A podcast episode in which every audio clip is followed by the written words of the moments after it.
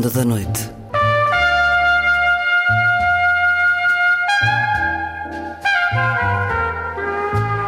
Com Luís Caetano.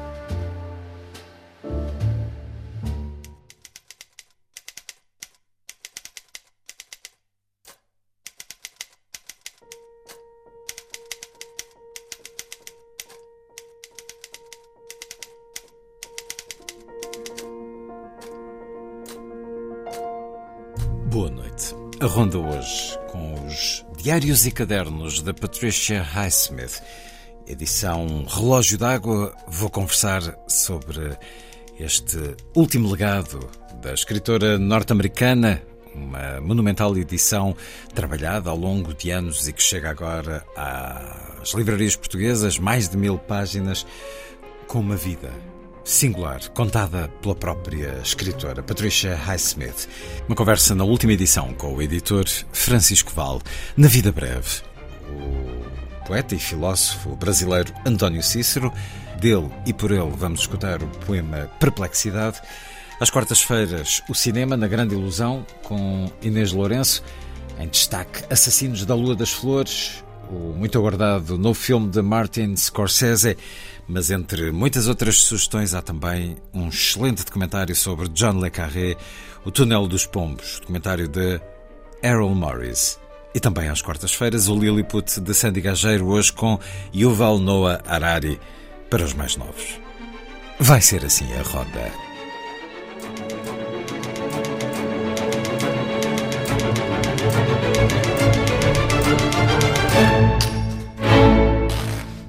Música a começar.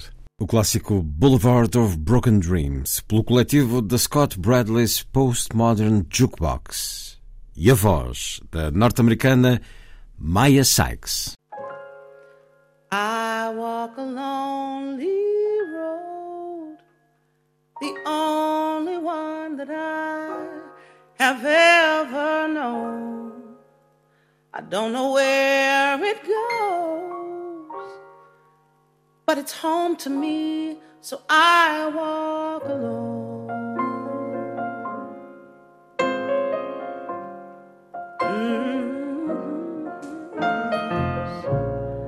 I walk these empty streets on the boulevard of broken dreams where the city sleeps and I am the only one so I walk alone. I walk alone yes I walk alone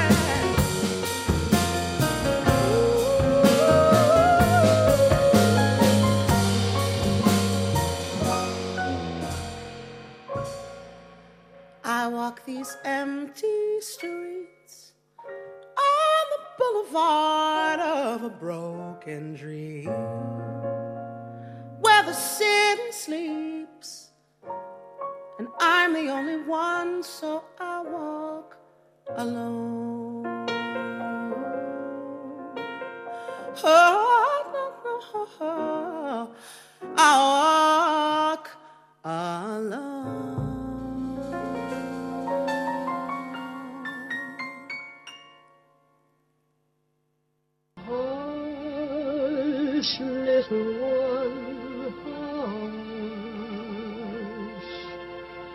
Hush, my little That is the whole idea of this machine, you know.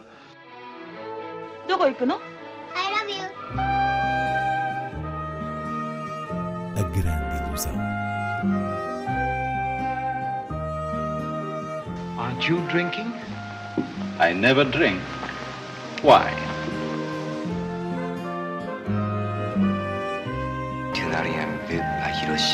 J'ai tout vu, tout.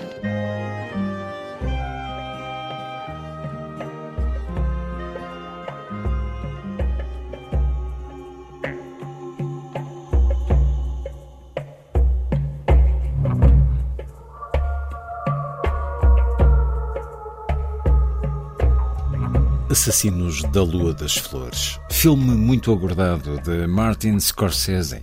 É em destaque na Grande Ilusão. Inês Lourenço, que história atraiu o realizador americano nesta última grande produção que depois dos cinemas estará disponível na Apple TV+. A história de Assassinos da Lua das Flores é uma tragédia que aconteceu na comunidade de índios Osage na década de 1920 e também a história do nascimento do FBI, como diz o subtítulo do livro homónimo de David Gran, editado por Capla Quetzal, que é o livro no qual se baseia o filme. Estamos a falar de um trabalho jornalístico que Scorsese transformou num drama com um pouco de western, policial, mas sobretudo com uma visão clara da violência inscrita na narrativa americana. E esse ponto da violência é tudo nos termos do cinema de Scorsese. Este é um filme que, abordando com muito respeito a cultura da nação Osage, não deixa de ser a perspectiva do homem branco. E isso não é nada criticável, antes pelo contrário, porque o realizador assume a especificidade do seu cinema nesse aspecto fundador do país, a violência americana. Portanto, para ser mais clara esta questão, Assassinos da Lua das Flores conta o caso de uma série de homicídios que aconteceram no Oklahoma na referida década de 1920, altura em que os índios Osage tinham enriquecido com a descoberta de uma jazida de petróleo e alguns homens brancos se introduziram na comunidade para beneficiar dessa conjuntura.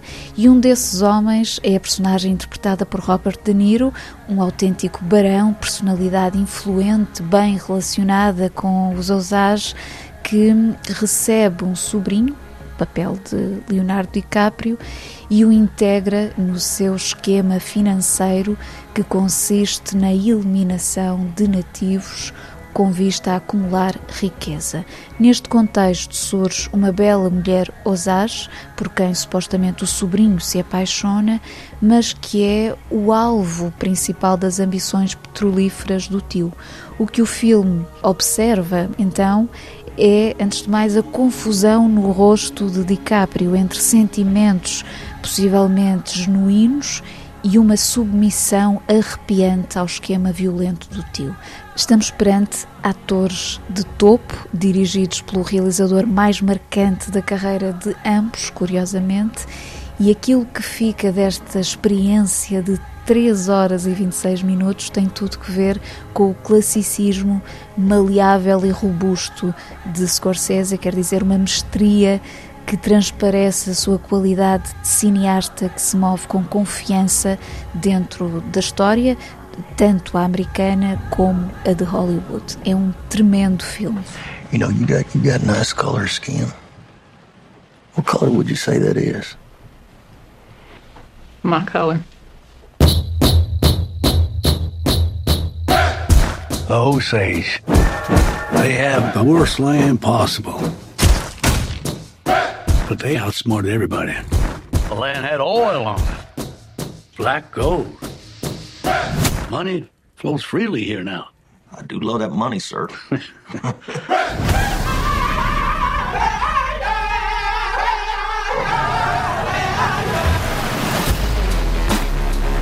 This wealth should come to us. Their time is over. It's just going to be another tragedy.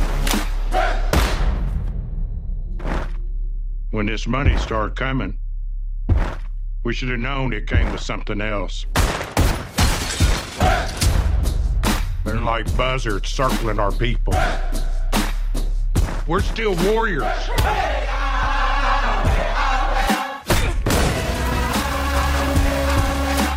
Ought to kill these white men who killed my family. I need you here. I am right here. You've got to take back control of your home. I was uh, sent down from Washington, D.C. to see about these murders. See what about them? See who's doing it.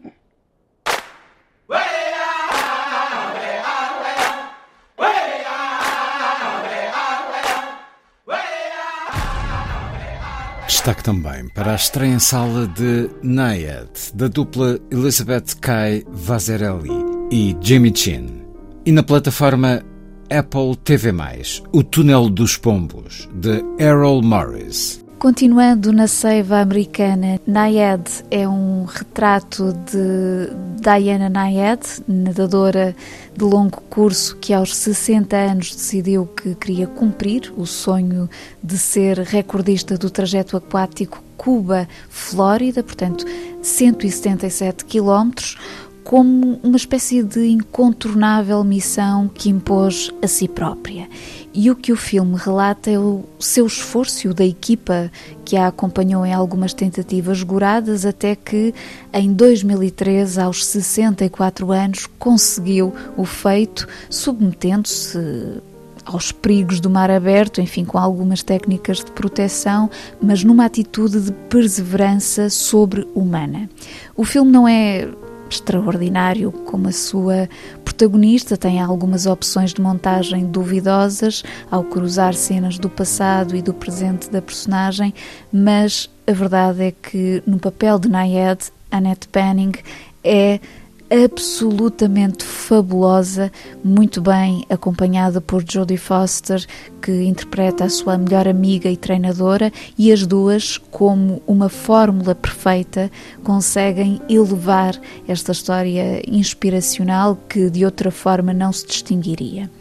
Uma nota só para informar que Nayed é uma estreia Netflix e depois desta passagem pelas salas chega à plataforma em novembro.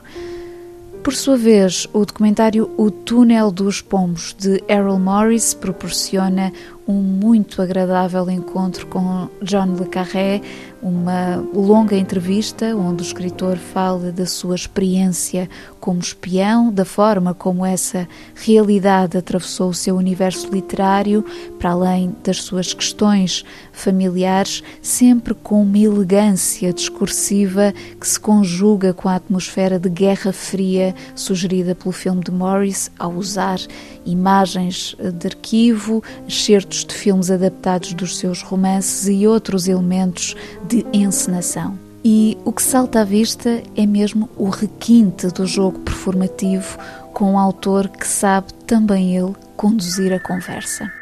You asked me about the nature of our relationship. I needed to know who I was talking to. Were you my friend across the fire? Who are you? And if I can't answer that question? It's terribly difficult to recruit for a Secret Service. You're looking for somebody who's a bit bad, but at the same time loyal. There's a type, and I fitted perfectly. In your memoir, you say none of it's true, it's as I imagined it. When I was in MI6, it wasn't enough for me. So what I did was reinvent the secret world and fill my own people with it.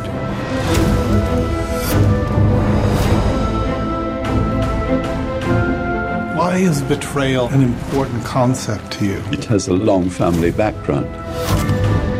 Writing is a journey of self discovery. I see my own life as a succession of embraces and escapes. Maybe this is an interrogation. Maybe I am self deceived. I don't know. But I'll answer any question you wish me to answer as truthfully as I can.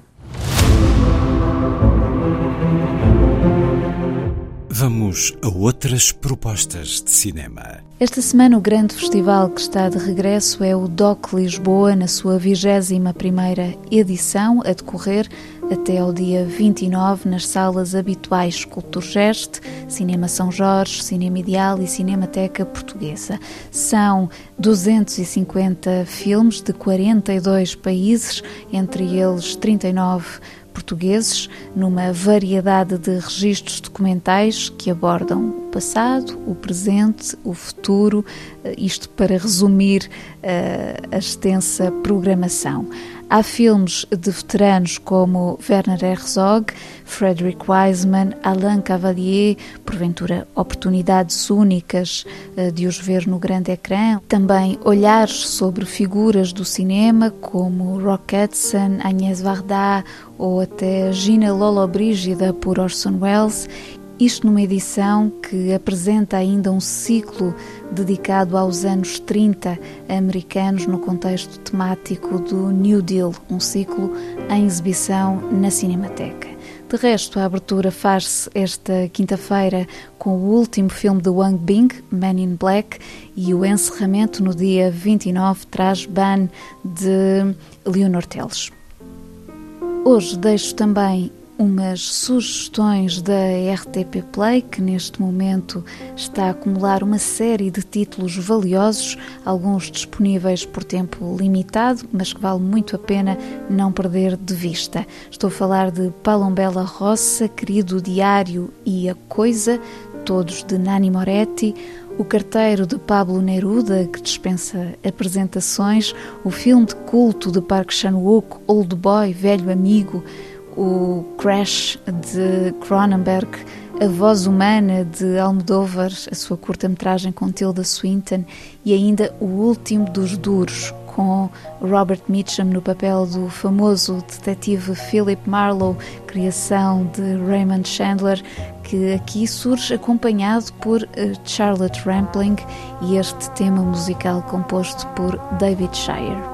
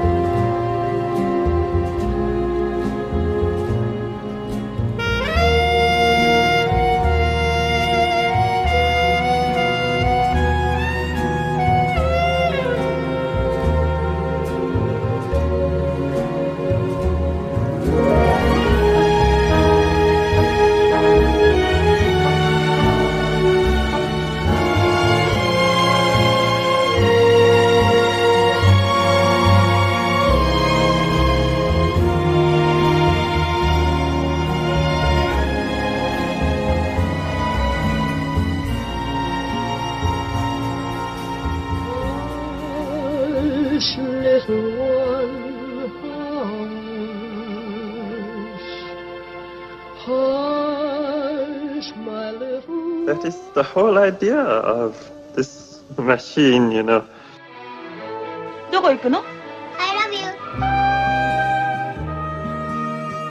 A grande ilusão. Aren't you drinking? I never drink. Why? Tu n'as rien vu à Hiroshima. J'ai tout vu.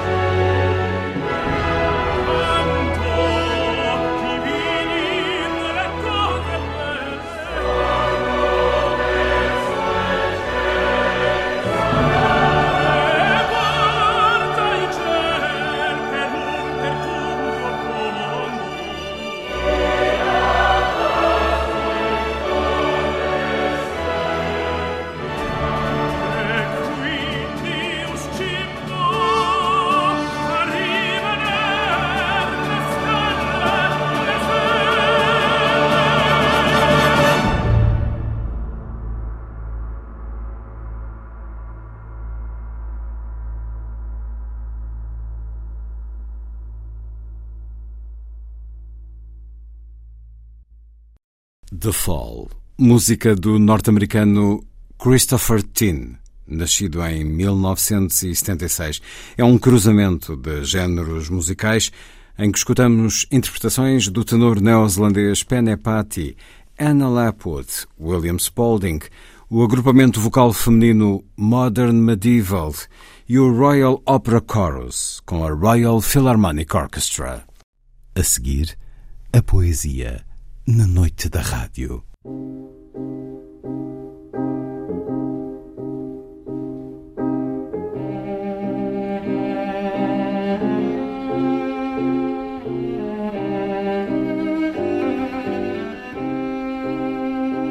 A vida breve.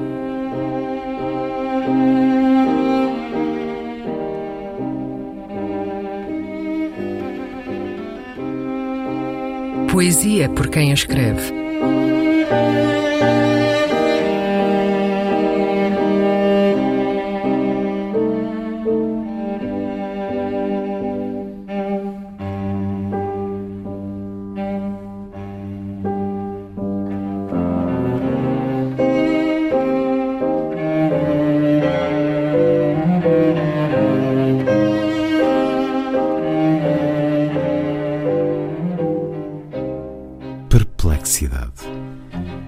Poema do brasileiro António Cícero.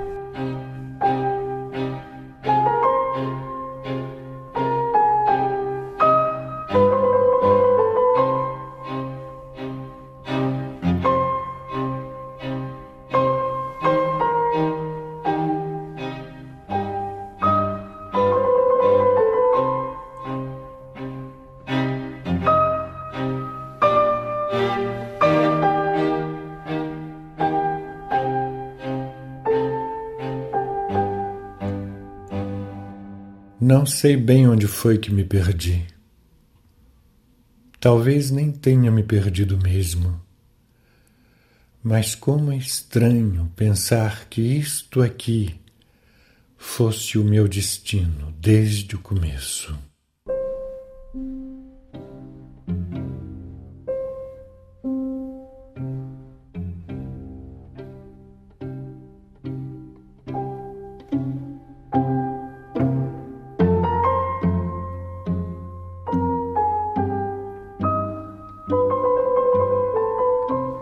Vida Breve, um programa de Luís Caetano.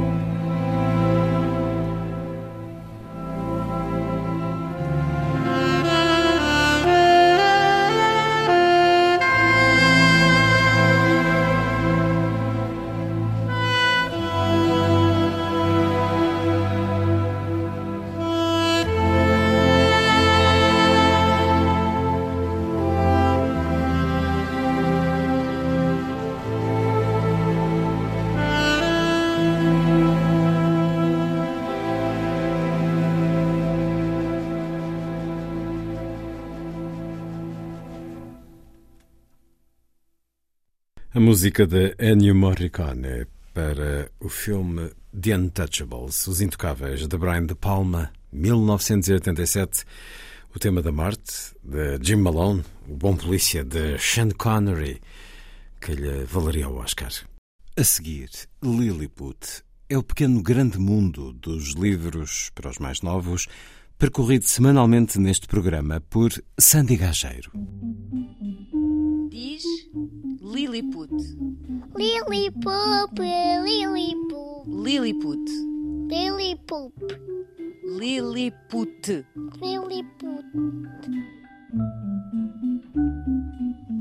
Esta semana em Lilliput vamos dedicar-nos à história. Com o segundo volume da coleção Indomáveis, O Mundo é um Lugar Injusto. Da autoria do Yuval Noah Harari.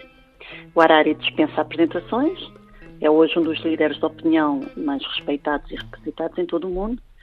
E Os Indomáveis é uma série de quatro livros de história para crianças do século XXI. Cada volume explora uma fase diferente da história da humanidade e se o primeiro abordou a supremacia do Homo sapiens sobre as demais espécies, este segundo volume aborda a importância da Revolução Agrícola e grandes invenções da humanidade, como por exemplo a invenção da escrita.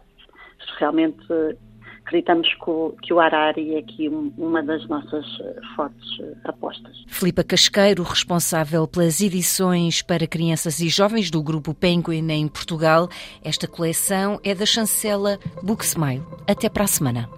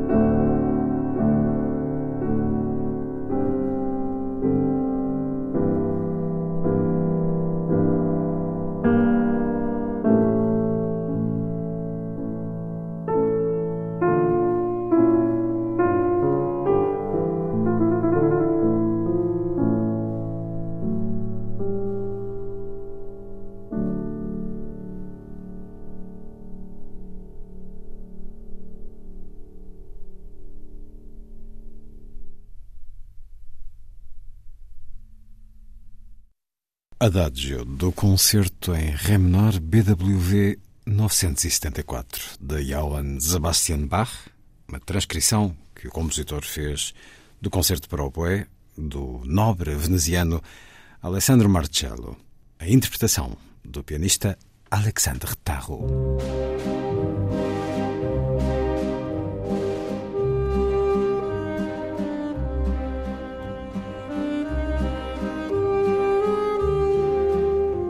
Última edição.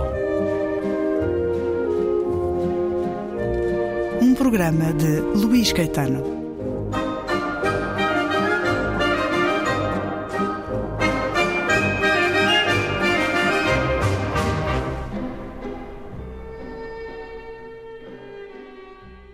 Seis de maio de 1950. Isto não voltará. Sei algumas coisas como sabia aos 23 ou 21 anos, que as sensações não se repetem, precisamente por causa do elemento da idade. As nuvens como carneirinhos num fim de dia agradável em maio. O castelo não muito longe, todo negro, escuro e enorme, onde trabalharei sozinha. Entretanto, os meus amigos partem de carro. É tudo agradável, fico contente e não tenho medo, porém, vai com eles o amor, a voz humana, qualquer toque físico e a possibilidade de algo falhar, uma pequena coisa. Quando o grupo sai para entrar no carro, quando um de nós ou todos procuram um sítio que venda jornais depois das 10 da noite. Não, isto não voltará a acontecer. Eu, de pé, no acesso escuro, a acender um cigarro para me tranquilizar enquanto o carro se afasta, a ronronar na escuridão. Eu, a contemplar um mundo diferente, que prefiro, vivendo uma vida que não me inspira confiança, mas sempre com amigos e amantes. Haverá sempre, pelo menos, a recordação de como os amantes eram, que aliás não se distingue muito do modo como os amigos são. Isto porque projeto realmente nos amigos as virtudes imaginativas e as capacidades que projeto nos amantes. Ambos são criados. E sem dúvida, o ser humano ama por ilusão. 7 de maio de 1950. A liberdade é que baralha o homem. Não defendo o totalitarismo. Mas um escritor tem de aprender a impor a si mesmo os seus próprios totalitarismos, visto que depende só de si. E sabe que é livre para mudar a disciplina e a rotina depois do devido processo de alterar a legislação dentro de si. 15 de maio de 1950. Os meus dias mais felizes não são os que passo com outras pessoas. Pergunto-me se me agrada apenas sonhar com ser feliz no futuro com a pessoa que amo. Será que desejo isso tão superficialmente como às vezes Desejo ter uma casa só minha? Oh, mas não estou disposta a desistir já do sonho de ter alguém. Só contrariada, abdicarei dele. Tenho vontade de viver muitas vidas. Essa é que é a verdade. Vou ser tantas pessoas diferentes antes de morrer. E é preciso estar sozinho quando se muda tantas vezes. 17 de maio de 1950. A escrita, claro, é um substituto da vida que não posso viver que não sou capaz de viver. Toda a vida, para mim, é a busca do regime equilibrado que não existe. Para mim. Infelizmente, tenho 29 anos e não suporto mais que cinco dias da vida que imagino ser a ideal. E são quatro entradas de muitas centenas ou milhares que estão nos diários e cadernos de Patricia Highsmith. No final, proponho escutarmos mais algumas dessas entradas de diferentes índoles, de diferentes momentos da vida. Aqui, uma ainda bastante jovem, Patricia Highsmith, a vida que ela nos dá neste monumental livro, agora publicado pela Relógio d'Água, com um trabalho uh, que imagino tenha sido de eh, imersão profunda, de tradução de Alda Rodrigues. Diários e Cadernos de Patricia Highsmith é um carrossel, mais que um carrossel, é como aquelas diversões em que somos sacudidos para um lado e para o outro, porque são tantos os aspectos desta vida que aqui nos é revelada, propositadamente ou não revelada, já perguntarei ao editor, vida que estava escondida num armário de roupa branca. Muitos cadernos, 56 volumes no fundo de um armário, 8 mil páginas de testemunhos pessoais, de registros diarísticos, 8 mil páginas que depois foram muito, muito trabalhadas para dar esta síntese, entre aspas, eh, num trabalho da editora Ana von Planta, coordenadora desta edição, depois do editor hum, da Diógenes, chancela suíça, ter recebido da escritora os direitos da edição. Bem-vindo, uma vez mais, à Antena 2, Francisco Val, editor da Relógio d'Água que tem uma longa tradição de diários na sua chancela. Já aqui conversamos sobre os de Sylvia Plath ou de Virginia Woolf e também os de Dostoevsky, mas tem também de Kafka, de Isaac Babel, de Flannery O'Connor, um, de alguma maneira também os de Maria Filomena Mónica. Agrada-lhe particularmente publicar diários, Francisco Val? Agrada publicar diários porque, digamos, temos acesso aspectos da vida dos autores uh, que são muitas vezes importantes para compreender a para obra poder compreender a, a, sua obra. Não é? Isso é particularmente verdade no caso da Patricia Highsmith, porque ela, este livro está dividido nos diários e depois tem os cadernos. Os cadernos distinguem-se diários por não serem apontamentos sobre aspectos do dia a dia, mas por uh, serem reflexões já de caráter uh, intelectual, filosófico, e ensaístico e literário, uh, digamos, sobre, sobre a obra dela, não é? Essa, isto, portanto, porque o que foi encontrado dividia-se de alguma maneira entre diários e cadernos. Exato. E, mas estão, estão todos aqui, acabam por entrar todos aqui dentro de, um, de uma sequência temporal também. Sim, entram cronologicamente, mas uh, na verdade é que a Ana von Planta teve de uh, reduzir 8 mil páginas a pouco mais de mil, quer dizer, o que foi um esforço de seleção, de seleção enorme, embora uh, a Patrícia Highsmith tenha ajudado, porque deixou várias indicações. Ela queria, de hum. facto, que isso fosse que, tanto o diário como os cadernos fossem publicados. Esperava que o fossem, embora tenha recusado, sei lá, escrever uma autobiografia, recusado muito, muito, durante muito Bem, tempo. Provavelmente recusou porque sabia que ela estava sim, sim, escrita estava, nestes sim, diários. estava aqui, preferiu deixar digamos, uma autobiografia eh, própria do diarística. que diarística. Mas há, há, essa certeza. Estes diários foram trabalhados ao longo, de, ou seja, Sim, ela voltou própria... a eles para sim, os corrigir ela... no intuito de um dia serem publicados. Sim, sim, ela fez muitas correções ao longo da vida, ao longo de mais de 30 anos, 40 anos, é? Uh, fez muitas alterações nos diários e nos, e nos cadernos, é?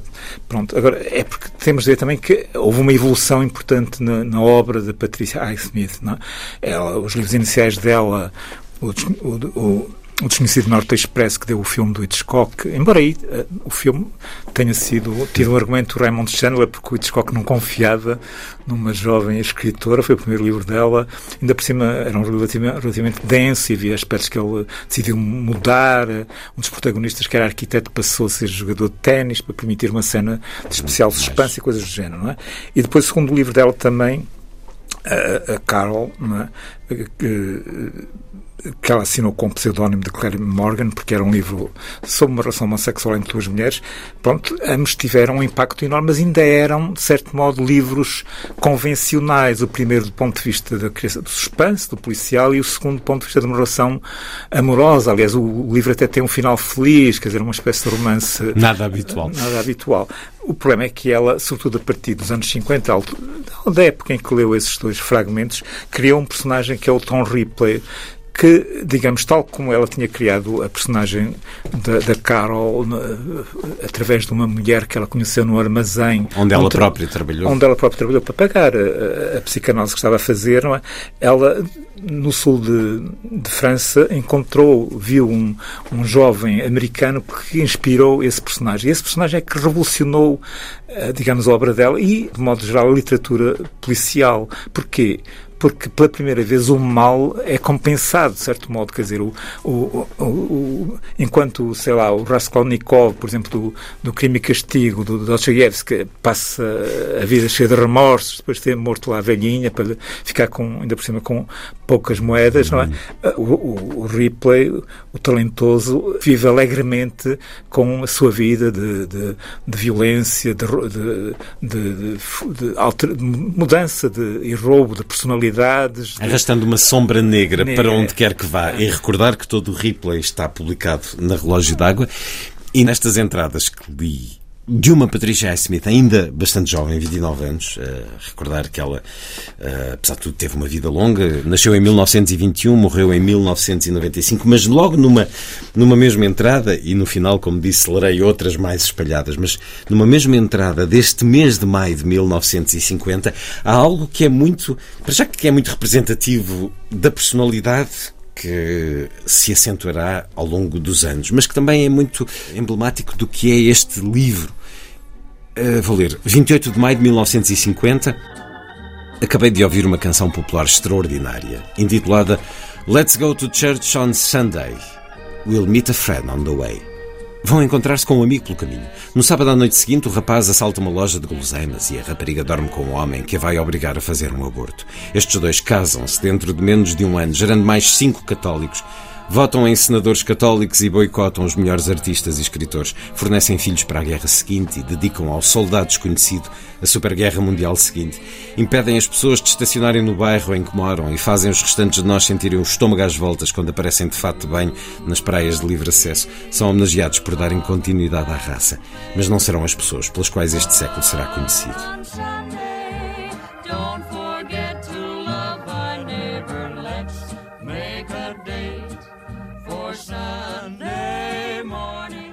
Esta é a entrada. E depois o trabalho de editora de Anna von Plant, que nos diz que nesta canção de Margaret Withing, referida por Pat, Patricia Smith, Let's Go to Church Next Sunday Morning, a cantora limita-se a imaginar que vai poder ir à igreja e passar a vida com o seu amor é a imaginação sombria de Patricia Highsmith, que leva a história para uma direção completamente nova e quase absurda, mas de uma densidade negra Aliás, tremenda. Esse, esse trajeto sombrio refletiu-se no rosto dela. Sim. Quer dizer, a Patricia Highsmith surge na capa deste livro. É uma jovem. Aos 20 anos é uma jovem encantadora, bonita, digamos, luminosa, de certo Sim. modo, enquanto no final da vida tinha as marcas Sim. de uma o vida. Olhar, o olhar não tão só, pesado. Não só, enfim, de, em que ela uh, usou e abusou do, do, do álcool e da droga drogas, como também teve relações eh, extremamente, extremamente complicadas, não é? Isto poder-se-ia, usando também um outro livro que publicou Francisco Val, isto poderia chamar-se também A Minha Luta, como no, na, auto, na, na saga autobiográfica de Karlova Knausgaard também aqui ela nos descreve uma luta tremenda. Todos os grandes escritores poderiam, de certo modo, escrever, escrever uma minha, a minha luta, não é? Eh, pronto, porque ela, os pais separaram-se quando ela tinha eh, três meses, estava no ventre da mãe. Estava, a mãe estava grávida três meses quando os pais se separaram. Eram ambos ilustradores, a mãe ilustradora de moda, o pai um ilustrador de caráter mais genérico. Mas, eh, e depois, ela, a mãe tentou fazer o aborto, mas depois não quis fazer, tentou ainda contraventar, mas depois não fez. Ela nasceu, foi criada por uma avó, aprendeu a ler aos três anos, depois viria isto no Texas, tudo, não é? Depois foi viver para Nova Iorque com a mãe com o padrasto. Tinha uma relação muito difícil com eles. Ela, é? ela sente-se abandonada sim, pela mãe, de muitas maneiras, sim, tem, porque de facto tem passa longos períodos com fora. Elas, ela fez psicanálise por causa da relação com a mãe, não sei o quê, pronto. E depois todo o resto da vida dela foi muito complicado, porque nesses primeiros anos, em Greenwich Village, em que ela era uma jovem, já talentosa, já escrevia contos, e, mas pronto, tem relações muito complicadas, precisamente por ser homossexual, isso na altura, obviamente, provocava perseguições. Ela era, aliás, mais bissexual e foi sempre, talvez, do que propriamente homossexual. Ela chegou a estar para casar com um amigo, se sim, bem sim, que a sim. relação sim, estaria sim. Depois da psicanálise, a psicanálise encaminhou, a psicanálise tinha, tinha tendências curativas, entre aspas, ela nessa, própria nessa altura. Queria... Depois, depois, depois. Sim, há, há momentos queria... em que ela quer ser curada dentro desta coisa absurda que mas, há uns anos pensaria. Mas ela toma aí apontamentos que mostram como a vida, mesmo aí, era, era complicada. Não gostava da casa onde estava, tinha muitas dificuldades no relacionamento com amigos e amigas que eram, em geral, de uma classe superior, em que ela, portanto, se sentia um pouco inferiorizada. Tinha vergonha da própria casa da, da mãe do padastro. Não é? Pronto, tinha uma série de, toda a vida ela teve problemas e só começou a deixar de os ter muito mais tarde, e teve outros, claro, não é? quando conseguiu ganhar suficiente para ter casa, casa própria na Suíça, não é? fazer ter uma casa à sua medida, onde podia ter as vidas que quisesse, mudar, como ela diz aí, mudar, mudar tantas vezes de vida quando as quisesse, sem ter de dar contas, sem ter de prestar contas a ninguém. Não é? E a verdade é que o fez, e uh, pelo mundo, em particular pela Europa, uh, essa Europa uh, que ela se torna tão, tão próxima. Sim, devo dizer é que ela tinha. Pronto, ela escreveu um livro também que era sobre a criação de suspense. Sim que mostra como ela dominava de facto as técnicas narrativas. Está publicado também no nosso país, conversei sim, sim. com a tradutora. Plotting and Writing About Fiction, o título original, tem duas traduções já em, em Portugal, não é? Uh, porque ela muitas vezes inspirou-se em, em, factos do cotidiano, como ela explica, nas coisas mais triviais, nas pessoas mais hum. vulgares uh, que, que, inspiravam. Portanto, mesmo já se, a propósito dessa do, da Carol, a propósito mesmo do, do, do Mr. Rip, já se pronto, ela encontrou essas personagens diante dela na rua ou numa loja, no primeiro caso, não é? E muito, ela, nesse livro ela diz que pode, basta ver um casal a passear à beira de uma falésia para, para lhe poder inspirar, digamos, um, de repente um, um filme de suspense, ou basta ver ou, uma bola atirada por um vizinho contra um vidro do outro vizinho, ponto, ela acha que isso pode ser a origem de um livro de suspense, não é? por exemplo, não é? Diários e cadernos de Patricia Highsmith são cinco blocos principais de andanças uh, pelo mundo também. Uma monumental edição sobre a qual continuaremos a falar e da qual lerei mais alguns certos no próximo programa da última edição. Francisco Val, até amanhã. Let's go to church next Sunday morning. Kneel and pray side by side. Our love will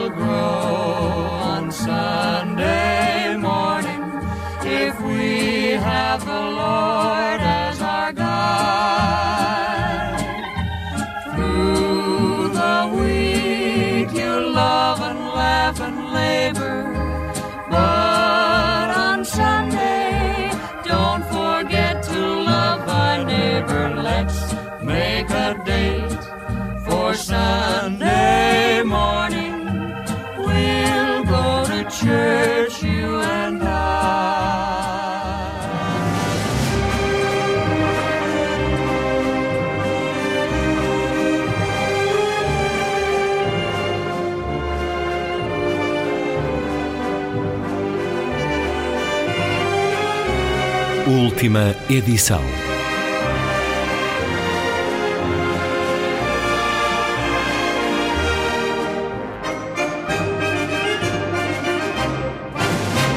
Está feita a ronda. Assim, obrigado por estar com a rádio. Boa noite.